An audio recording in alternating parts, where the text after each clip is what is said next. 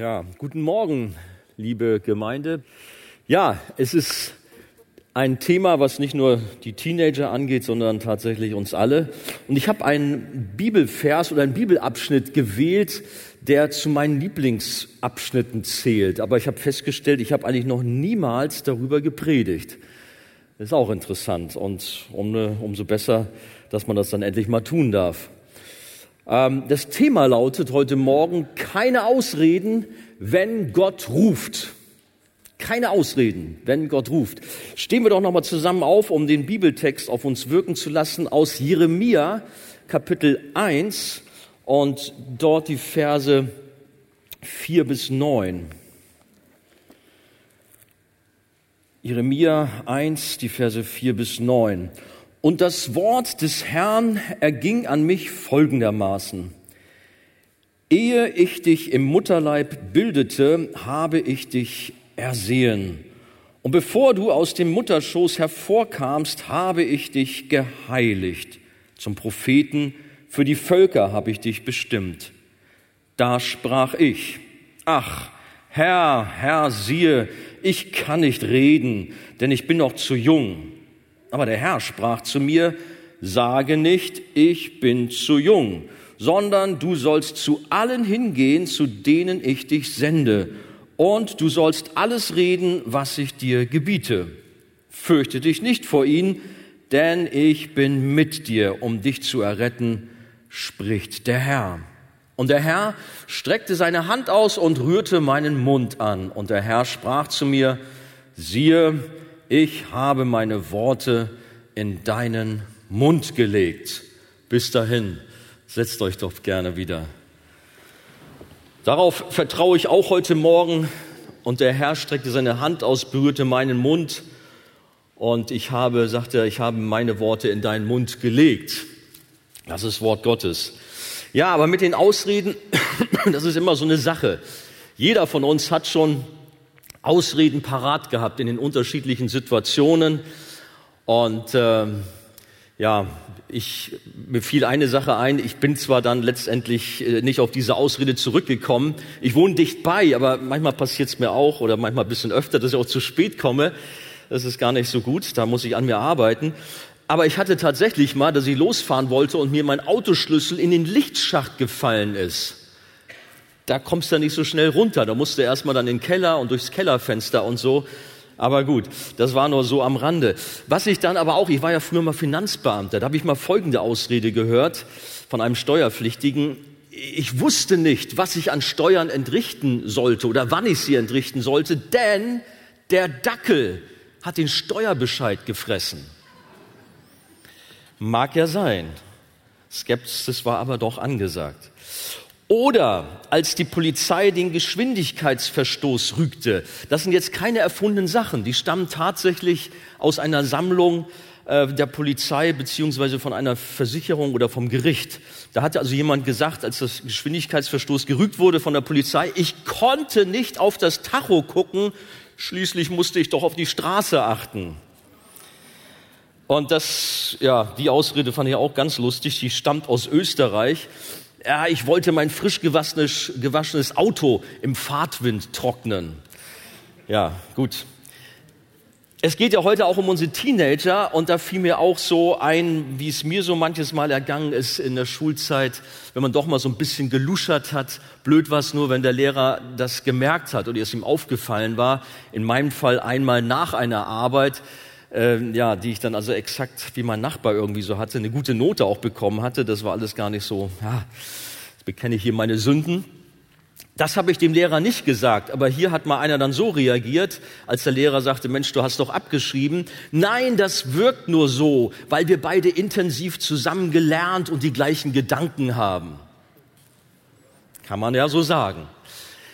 Beim Propheten Jeremia, um den es hier in unserem Text geht, da ging es bei seinen Ausreden um nichts Geringeres als um die Berufung zum Prophetendienst äh, für Israel, äh, den in Frage zu stellen.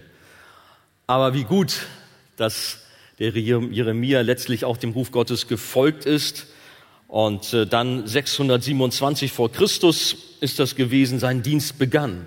Die Bibel erklärt, der Jeremia kam aus Anatot, das ist ein kleiner Vorort von Jerusalem, in dem wohnten viele Priester.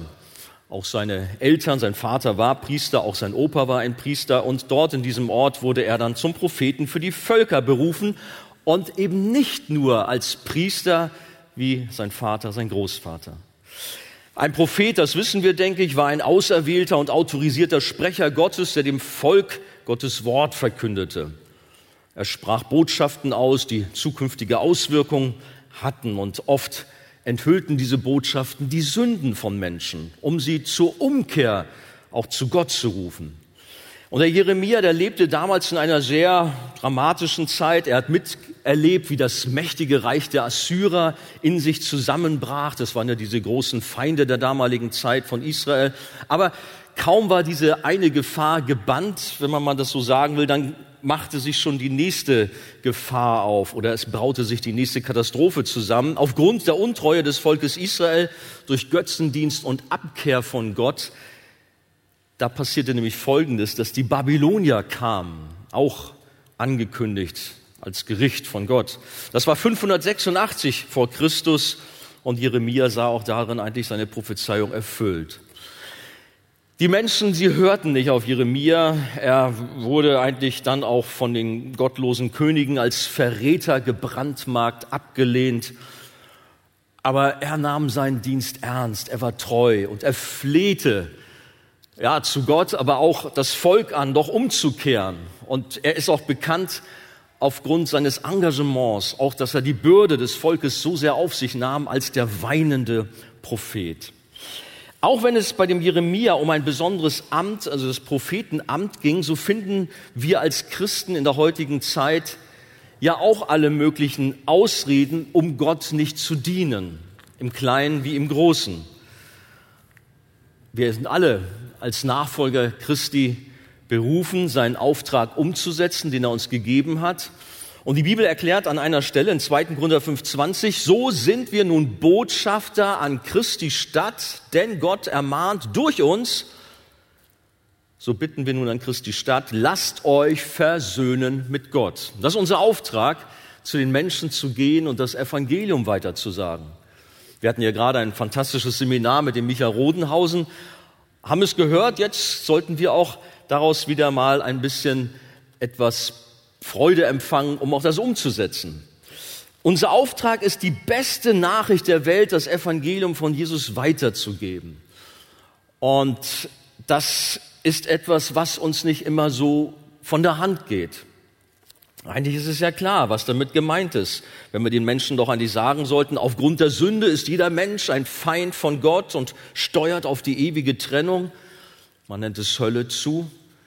Die Welt braucht einen Retter, der sie mit Gott versöhnt. Und das hat Jesus am Kreuz getan, als er stellvertretend für uns die gerechte Strafe für unsere Schuld und für das Versagen auf sich nahm. Und durch den Glauben an das Erlösungswerk von Jesus, dem Sohn Gottes, werden wir mit Gott, dem Vater, versöhnt und damit zu Kindern Gottes.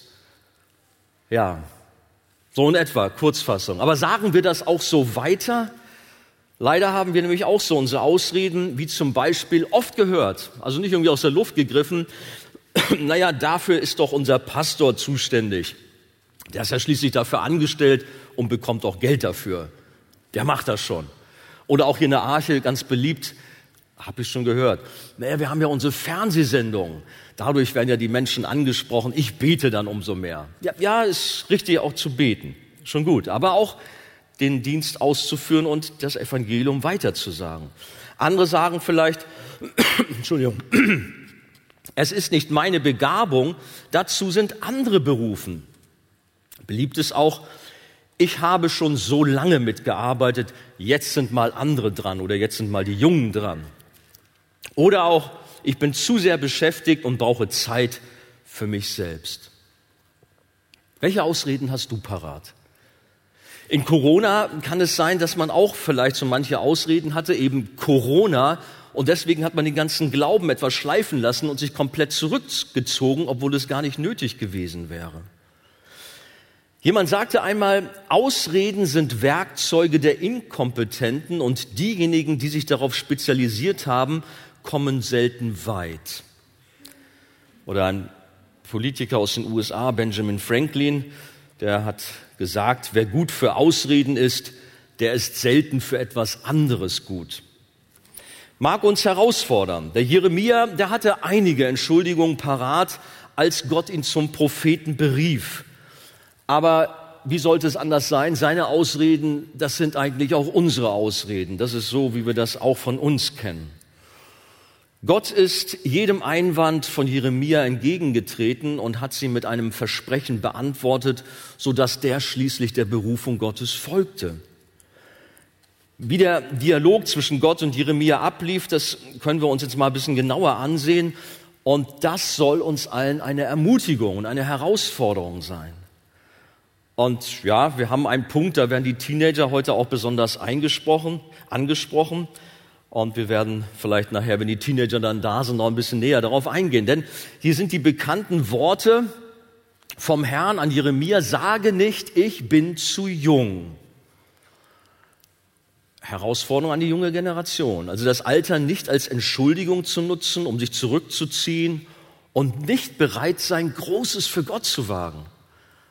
Das ist an unsere Jungen gerichtet. Aber die Alten kommen auch noch dran, keine Sorge.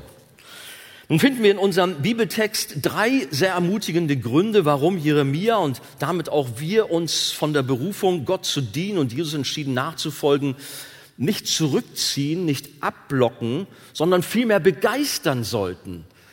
Und da möchte ich Gott bitten, dass er da uns allen, auch in erster Linie mir selber, auch hilft. Warum sollen wir Gott dienen? Das Erste, was wir sehen, es ist Gottes feste Absicht und Bestimmung für unser Leben. Schauen wir in unseren Text rein, Vers 5. Gott hat zu Jeremia gesagt, ehe ich dich im Mutterleib bildete, habe ich dich gekannt oder ersehen. Und bevor du aus dem Mutterschoß hervorkamst, habe ich dich geheiligt zum Propheten für die Völker habe ich dich bestimmt. Da haben wir also den ersten Grund, wie Gott Jeremia ermutigt, seinen Dienst anzutreten. Er macht deutlich, das Leben von Jeremia ist kein Zufallsprodukt, sondern in den unerschütterlichen, souveränen Absichten Gottes voll verwurzelt. Da ist das Leben von Jeremia gegründet. Und wenn wir noch mal ein bisschen genauer hinschauen, dann sehen wir vier Aussagen Gottes, die die Geburt betrafen. Aber das gilt nicht nur für den Jeremia, sondern das gilt auch für uns. Also ich sagte eingangs, das ist eine meiner Lieblingspassagen aus der Schrift. Es hat mich oft getröstet, oft auch herausgefordert. Das erste, Gott sagt, Gott kannte ihn. Ehe ich dich im Mutterleib bildete, habe ich dich gekannt oder ersehen, hatte ich gerade aus der Schlachter ähm, gelesen. Gott hat Jeremia von Beginn an ganz genau im Blick gehabt und hat zu ihm eine liebevolle Beziehung begonnen und ihn als sein Kind erkannt. Von einer besonderen Liebesbeziehung lesen wir auch bei Adam, der seine Eva als seine Frau erkannte. 1. Mose 4.1. Der Jeremia war ein Auserwählter, so wie Gott auch uns, die wir an ihn glauben, vor Grundlegung der Welt auserwählt hat. So erklärt es Epheser 1, Vers 4. Und er hat uns ebenso erkannt. Das heißt geliebt. So wird es in Römer 8, 29 ausgedrückt. Auch in der Beziehung zu seinem Volk haben wir diese Formulierung, Gott spricht oder sprach zu Israel, aus allen Geschlechtern auf Erden habe ich allein euch erkannt. Amos 3, 2 ja, der du zu Jesus gehören darfst. Du darfst wissen, Gott hat dich erkannt. Er hat dich sogar bei deinem Namen gerufen, denn du bist sein, du gehörst zu ihm. Jesaja 43, 1. Also Gott kannte den Jeremia. Gott kennt auch dich, der du zu ihm gehörst. Und dann geht's weiter. Gott hat den Jeremia geweiht, geheiligt. Bevor du aus dem Mutterschoß hervorkamst, habe ich dich geheiligt. Gott hat den Jeremia zu einem ganz besonderen heiligen Zweck ausgesondert, beiseite genommen und zu einem wichtigen Dienst bestimmt. Und wir, die wir zu Jesus gehören, wurden ebenso ausgesondert, uns als Werkzeuge Gottes eingesetzt. Eine große Gnade. Als wir durch das Wunder der Wiedergeburt zu Kindern Gottes wurden, hat uns der Herr auch Gaben des Heiligen Geistes gegeben zum Dienst, zu seiner Ehre. Was haben wir noch? Gott hat ihn im Mutterleib geformt, ehe ich dich im Mutterleib bildete, bevor du aus dem Mutterschoß hervorkamst. Also was aus Jeremia wurde, das war kein Zufall, keine Laune der Natur, wie es manchmal auch so gesagt wird. Es wurde letztlich auch nicht durch die Gene seiner Eltern bestimmt, wie er sein würde. Nein, Gott selbst hat Jeremia im Bauch seiner Mutter entworfen und geformt. Was für ein fantastischer Gedanke. Und das hebräische Wort für das Wort bildete, das bezieht sich auch auf den Entwurf eines Hauses oder die Bildhauerei, so bei einer Statue zum Beispiel. Das heißt, wir sind ein Kunstwerk des lebendigen Gottes, wunderbar designt, auch wenn hier und da natürlich noch die Überreste und Auswirkungen der Sünde sichtbar sind. Aber wir sind fantastische, kreierte Designerstücke, weißt du das? Das ist tatsächlich so. Als ich das so auf mich hab wirken lassen, da bin ich allerdings auch traurig geworden, herausgefordert worden, aufgrund einer aktuellen Thematik. Und so möchte ich an dieser Stelle da kurz mal drauf eingehen. So einen kleinen Exkurs gestattet mir das mal. Man setzt sich in unserem Land verstärkt für das Wohl der Tiere ein, was sehr gut und wichtig ist. Meine Frau ermahnt mich immer dazu, ganz lieb zu unseren Hunden zu sein. Ich bemühe mich. Ab 2022 wird in Deutschland das millionenfache Töten männlicher Eintagsküken gesetzlich verboten und man thematisiert selbst das Leid ungeschlüpfter Küken und macht sich darüber große Sorgen. Das Wohl der Tiere, ja, das liegt uns am Herzen. Aber wer schützt eigentlich unsere Babys? Derweil wird nämlich die unglaubliche Forderung nach einem Menschenrecht auf Abtreibung immer lauter. Habt ihr das schon mitbekommen, ja? Ja, aber dabei haben wir doch schon jedes Jahr 100.000 Abtreibungen in Deutschland. Jetzt wollen wir noch ein Menschenrecht für Abtreibung. Ist alles nur noch kurios und macht einen sprachlos. Wenn außerhalb des Bauches der Mutter ein Baby mit einem Messer getötet wird, dann ist es natürlich Mord. Geschieht es aber innerhalb des Bauches, dann soll es ein Menschenrecht sein? Und dann am besten auch noch bis zum neunten Monat? Gottes Gebot lautet, du sollst nicht töten. Den menschlichen Embryo akzeptiert man nicht als Leben, der geschützt werden muss, wobei man sich gleichzeitig, gerade übrigens aktuell gewesen, über den Verdacht kleinster Mikroben als Zeichen vom Leben auf dem Saturnmond Enceladus freut und dies feiert. Da spricht man dann von Leben, wenn man kleinste Möglichkeiten dafür sieht. Aber ein menschlicher Embryo, nein, das ist nur ein Zellhaufen. Oder es ist doch ein embryonaler Mensch? In unserem heutigen Bibeltext haben wir die Antwort, nämlich dass Gott den Menschen im Mutterleib gebildet hat und zu ihm eine tiefe, innige Beziehung hat.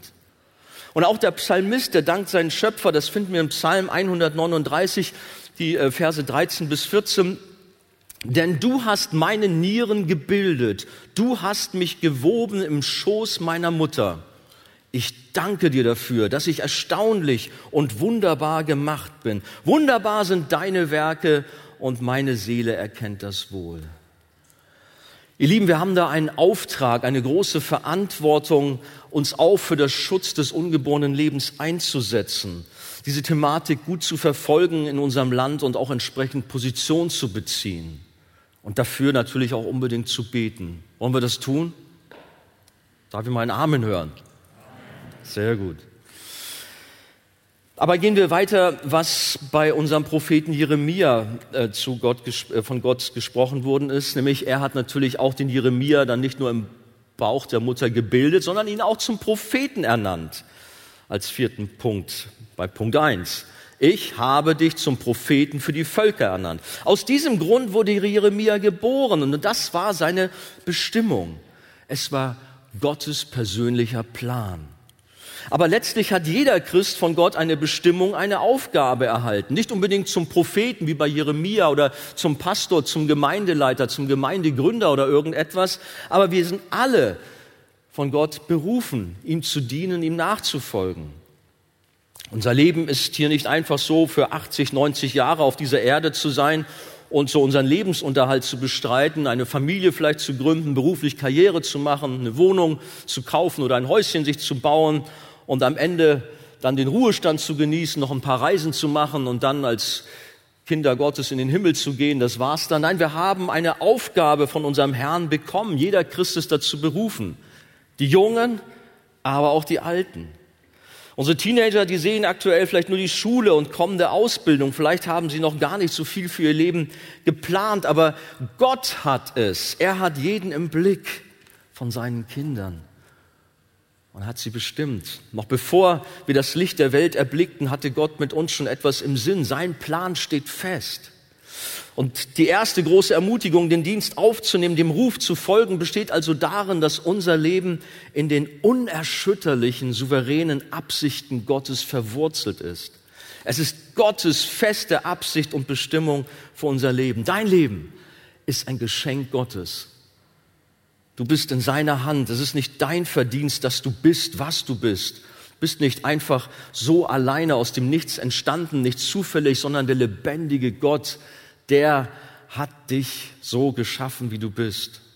Du hattest damit nichts zu tun. Du hast Gott nicht gesucht. Jesus hat gesagt, nicht ihr habt mich erwählt, sondern ich habe euch erwählt und bestimmt, dass ihr hingeht und Frucht bringt und eure Frucht bleibt auf das, worum ihr den Vater bittet in meinem Namen, er es euch gebe, Johannes 15, 16. Gott hat uns auserwählt, damit wir, ihn, damit wir für ihn zum Segen sein, äh, werden und Frucht bringen. Du bist kein Unfall, kein Missgeschick, sondern du bist von Gott gewollt, ein kostbares Unikat, ein geniales Designerstück, wie schon gesagt. Dein Leben ist in Gott gegründet und das ist die Grundlage, um Gottes Ruf zu folgen und um eigentlich keine Ausrede zu haben. Gott will es so. Aber kommen wir zum Zweiten. Wir handeln und reden in der Autorität Gottes. Jeremia hatte so seine Ausreden und er protestiert nun gegen diese Absichten Gottes, gegen das, was Gott schon von früh in sein Leben hineingelegt hat, von Anfang an. Wir haben es gelesen, aber noch einmal, da sprach ich, sagte Jeremia, ach Herr, Herr, siehe, ich kann nicht reden. Oder andere Übersetzungen sagen, ich tauge nicht zu predigen. Habe ich auch schon oft gesagt zu mir selber, wenn ich ganz verzweifelt nach einer, wie ich meinte, misslungenen Predigt zu Hause war. Ich tauge einfach dazu nicht. Ich kann es nicht. Jeremia fühlte sich als öffentlicher Redner der Botschaften Gottes überfordert. Es war ihm zu viel alles. Das ist übrigens, wenn man das so hört, ist er nicht der Einzige, der so eine Problematik hatte. Ich weiß nicht, so Bibelkenner, vielleicht klingelt das da. Ich, ich kann nicht reden. Wer hat noch so geredet? Mose. Als Gott den Mose herausforderte und ihn zum Anführer für Israel berufen hatte, da hat der Mose zum Herrn gesagt, ach mein Herr, ich bin kein Mann, der reden kann. Ich bin es von jeher nicht gewesen und bin es auch jetzt nicht, seitdem du mit deinem Knecht geredet hast. Und jetzt, was sagt er? Denn ich habe eine, einen schwerfälligen Mund und eine schwere Zunge. 2. Mose 4, Vers 10. Gut, vielleicht hat der Mose, Mose, was Mose, der Mose eine, naja, Moser drum, genau. Äh, vielleicht hat er ein Handicap gehabt und hat gestottert oder hat irgendwie sich nicht so ausdrücken können. Mag ja alles sein. Aber Gott lässt das nicht gelten. Auch bei uns lässt er die Ausreden nicht gelten. Wir sagen nämlich auch, ich kann das nicht, ich habe nicht die richtige Begabung und andere können viel besser als ich reden. Herr, nimm doch bitte diese mir ist noch eine andere Person aus der Bibel eingefallen. Vielleicht gibt es noch viele andere, aber äh, Gideon zum Beispiel, kennt ihr den auch? Ist auch mit ihm interessant. Als der von Gott zum Retter Israels gegen die feindlichen Medianiter äh, berufen wurde, da dachte er zuerst an ein Missverständnis, weil die Umstände im ganzen Land auch von seiner eigenen Person komplett dagegen sprachen, dass er da helfen könnte.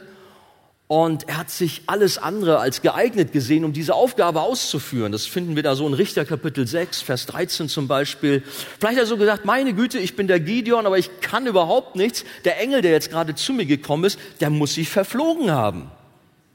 Der hat hier eine falsche Adresse bekommen. Da ist irgendwas schiefgelaufen. Der hat das irgendwie nicht auf die Reihe gekriegt. Aber keine Sorge, Gott macht keine Fehler, auch in deinem Leben nicht, wo du denkst, bei mir ist Game Over, ich kriege überhaupt nichts hin.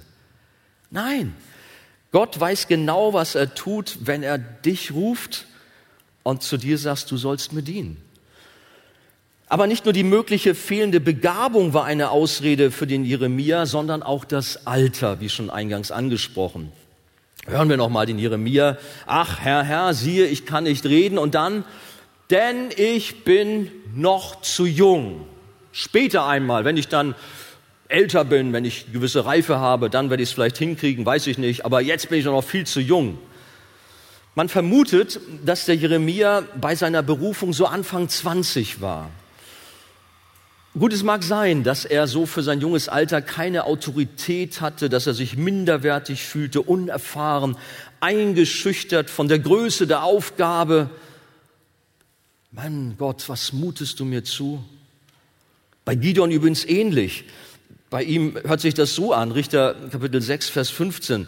Er aber sprach zu ihm, also der Gideon reagiert so zu Gott, ach mein Herr, womit soll ich Israel erretten? Und jetzt, siehe, mein Geschlecht ist das geringste in Manasse. Guck dir meine Familie an. Da kannst du keinen Blumentopf gewinnen. Da wird, das wird nichts. Und dann sagt er weiter, und ich bin der Jüngste in meines Vaters Haus. Entweder fühlen wir uns zu jung oder zu alt. Zu welcher Kategorie gehörst du? Nein, lass mal. Aber so ist es doch. Der Mose, der war übrigens 80, das wisst ihr, als er berufen wurde. 80 Jahre alt. Hey, normal, da ist man schon ne, in Rente, legt die Füße hoch. Den Zeitpunkt von Gottes Ruf an unser Leben empfinden wir selten als genau passend. Aber ich sage euch, Gottes Zeitplan ist immer perfekt. Da sagt vielleicht jemand, ah, ich gehöre doch längst zum alten Eisen, was soll ich in meinem Alter noch bewegen? Oder ein anderer, wer wird auf so einen jungen Menschen oder so einen jungen Schnösel wie mich hören und mich ernst nehmen? Und dann kommt natürlich diese Aussage, ach, ich kann nichts, ich bin nichts. Aber ich sage euch, das ist eigentlich die perfekte Grundlage, denn Gott ist in dem Schwachen mächtig, wenn du eben nichts von dir Großes hältst. Gott ist im Schwachen mächtig. Egal, welches Alter du hast. 2. Korinther 12, 9 spricht davon.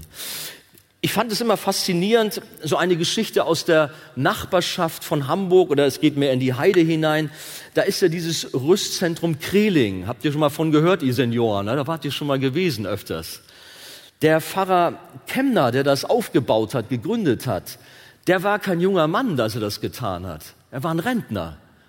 Und anstelle den wohlverdienten Ruhestand zu genießen, hat er dieses Rüstzentrum Kreling ins Leben gerufen. Das darf uns Mut machen. Und wir haben sicherlich auch andere ähm, Beispiele. Aber kommen wir hier oder entdecken wir hier den zweiten Grund, um Gottes Ruf in den Dienst zu folgen.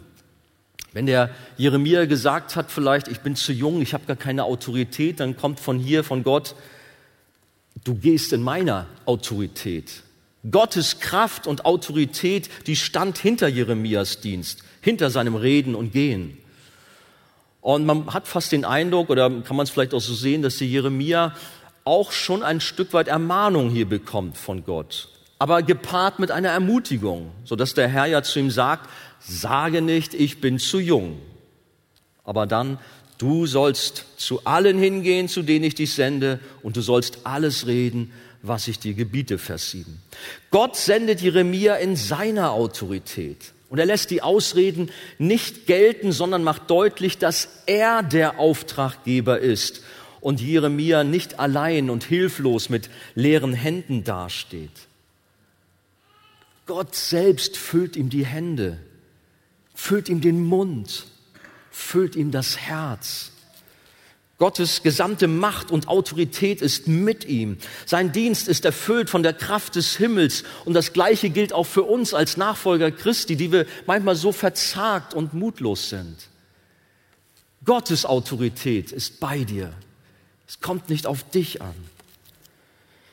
Wir sind mit manchen Defiziten und Schwächen behaftet, aber dürfen uns gerade daraus was hier Jeremia auch erfahren hat, auch herausgefordert und ermutigt fühlen. Gott meint genau dich und er meint mich, die wir manchmal mutlos sind.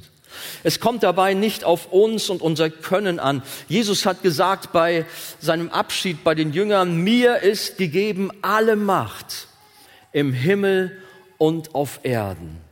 Und dann hat er sie losgeschickt. So geht nun hin und macht zu Jüngern alle Völker, tauft sie auf dem Namen des Vaters, des Sohnes und des Heiligen Geistes, lehrt sie alles halten, was ich euch befohlen habe. Aber zuvor hat er gesagt, mir ist gegeben alle Gewalt im Himmel und auf Erden. Und dann hat er noch gesagt, und siehe, ich bin bei euch, ihr seid nicht allein, alle Tage bis an das Ende der Weltzeit. Matthäus 28, 18 bis 20.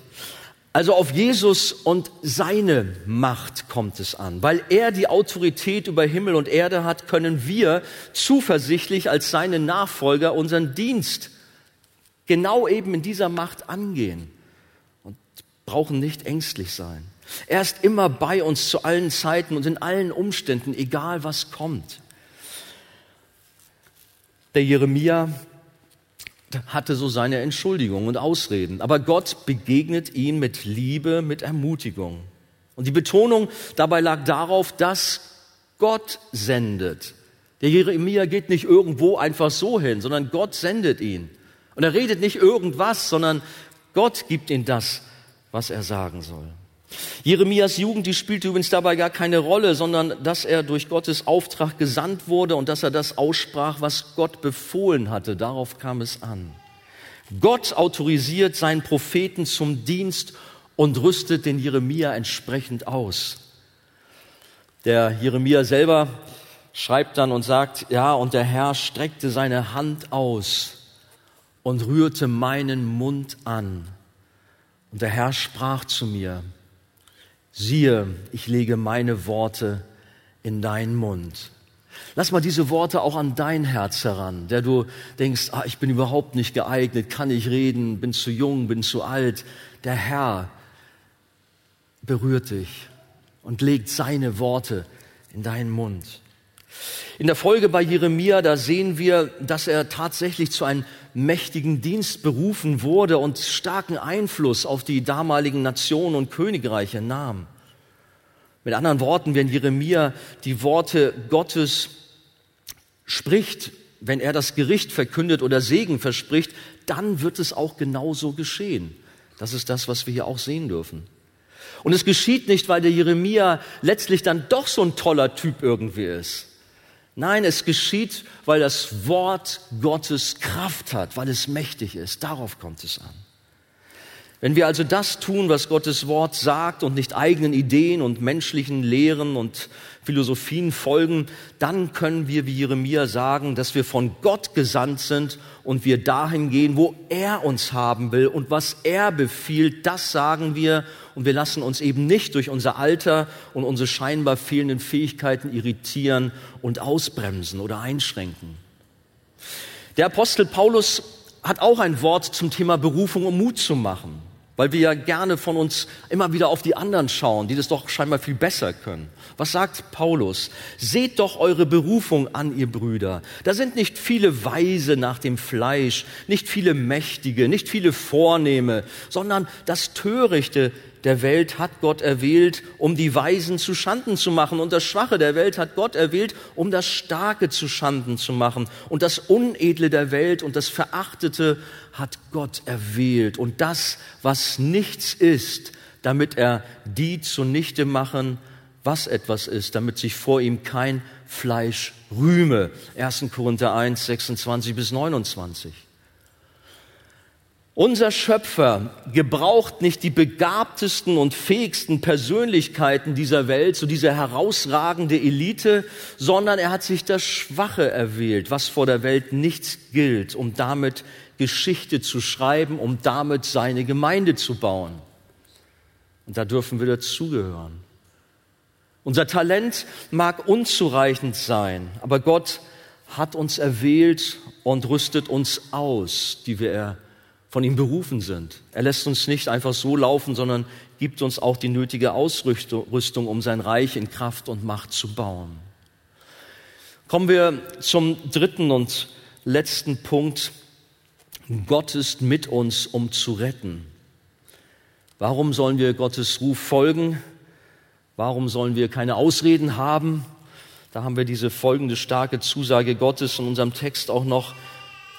Gott spricht zu Jeremia, fürchte dich nicht. Das hören wir ja so oft, aber auch hier, fürchte dich nicht vor ihnen, denn ich bin mit dir, um dich zu erretten, spricht der Herr. Der Jeremia war also nicht allein. Und Gott war nicht nur mit Jeremia, sondern ist es auch mit dir und mir heute, egal in welchen Herausforderungen wir auch gerade stehen. Es gibt ein großes Hindernis, das habe ich oft an mir selber feststellen äh, müssen, aber sicher kennt ihr das auch. Ähm, und besonders ist es auch für jüngere Menschen eine Hürde, nämlich Angst vor Ablehnung, vor Kritik, vor Widerstand. Was denken so die Menschen von mir? Und es ist eine große Blockade, diese Menschenfurcht nämlich. Wie oft hat die Menschenfurcht uns im Griff? Dass wir wie so ein Kaninchen vor der Schlange erstarren.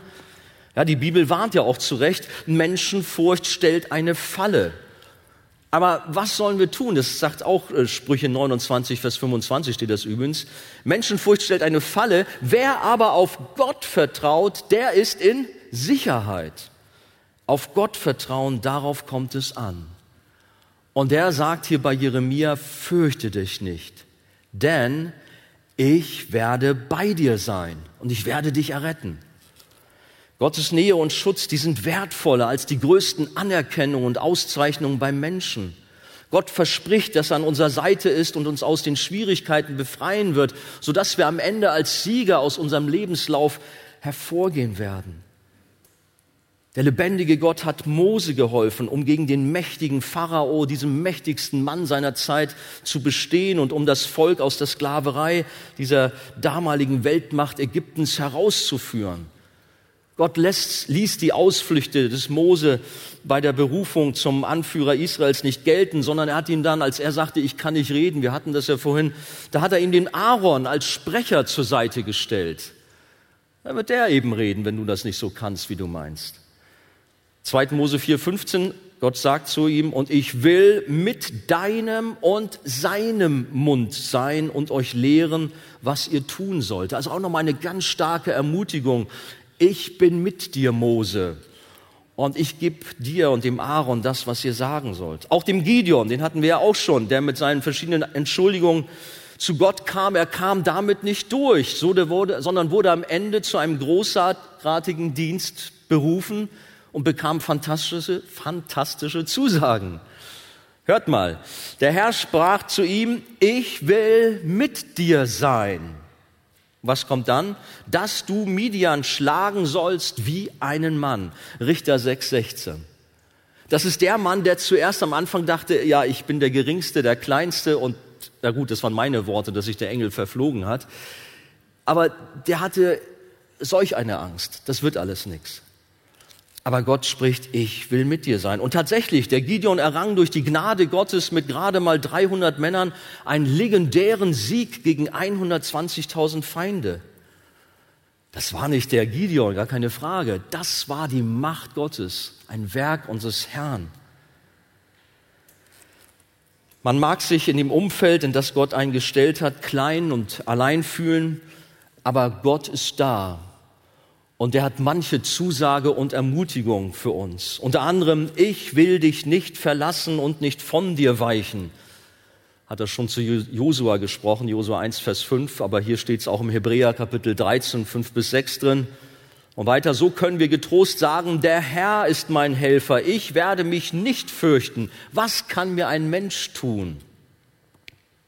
Oder an anderer Stelle heißt es, wenn Gott für uns ist, wer kann gegen uns sein? Gott hat seinem Propheten Jeremia, muss man sagen, keine freudige Botschaft der Befreiung Israels zum Beispiel verkündigt. sondern es war eine tragische Botschaft des Gerichts. Und deswegen hat man den Jeremia auch nicht mit offenen Armen empfangen, sondern ja, er wurde missverstanden, er wurde verfolgt, verhaftet, eingesperrt. Mehr als einmal war sein Leben bedroht. Die Menschen wollten die Wahrheit nicht hören. Das ist heute nicht anders. Die Menschen wollen auch heute die Wahrheit nicht hören. Auch unser Auftrag ist mitunter schwierig und sogar gefährlich, zumindest in Ländern der Verfolgung. Aber so wie Gott mit Jeremia war, so ist er auch mit uns. Gott stellt sich zu seinen Kindern, hilft ihnen und bewahrt und ermutigt sie. Und in der Geschichte von Jeremia ist es auch nochmal so schön zu sehen, wir haben am Anfang von Kapitel 1 diese Worte zur Berufung und dann weiter hinten kommen diese Worte noch einmal. Hört mal, das ist Verse 17 bis 19. So gürte nun deine Lenden, sagt Gott zu Jeremia, also mach dich bereit und mache dich auf und predige ihnen alles, was ich dir gebiete. Erschrick nicht vor ihn, auf dass ich dich nicht erschrecke vor ihn.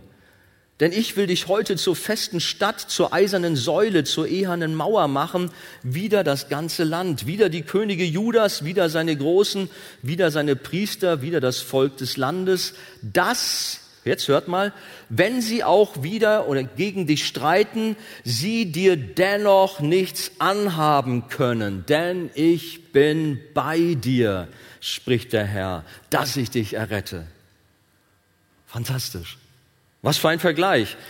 Jeremia vergleichen äh, ja, mit einer befestigten Stadt, einer Eisensäule, einer Bronze, einer ehernen Mauer. Das sind so Worte, die zeigen, wie solide und unerschütterlich der Prophet in Gott gegründet, verwurzelt und wie er dort bewahrt ist im Herrn. Und wir dürfen es als Nachfolger Christi in den Auseinandersetzungen und Herausforderungen in der Schule, Uni, im Beruf, in der Familie, wo immer wir auch so unsere Herausforderungen haben, um unseren Glauben zu leben, dort dürfen wir auch das uns zu eigen machen. Gott ist bei uns, er hilft uns und er rettet uns. Gott sagte zu Jeremia und Gott sagt es auch heute besonders zu den Teenagern, die eingesegnet werden, das kommt gleich, sage nicht, ich bin zu jung. Warum? Erstens, weil dein Leben in den unerschütterlichen, souveränen Absichten Gottes verwurzelt ist. Du wurdest zu einem großen Zweck auserwählt, geformt und zum Dienst ernannt. Zweitens, weil dein Reden und Handeln in der Autorität Gottes geschieht. Und drittens, weil du dich nicht zu fürchten brauchst, brauchst, denn Gott ist mit dir, um dich aus der Schwierigkeit oder aus allen Schwierigkeiten zu retten. Und das gilt natürlich nicht nur Teenagern, sondern allen Gläubigen, jung und alt. Also, hören wir doch auf mit unseren Ausreden und vertrauen Gott wir wollen doch dem Ruf Gottes folgen, ihm voller Freude und Begeisterung dienen, alles für ihn geben, da wo Gott uns hingestellt hat. Und wenn wir ihm vertrauen, so werden wir ein Segen sein. Glaubt ihr das? Amen. Gott segne euch.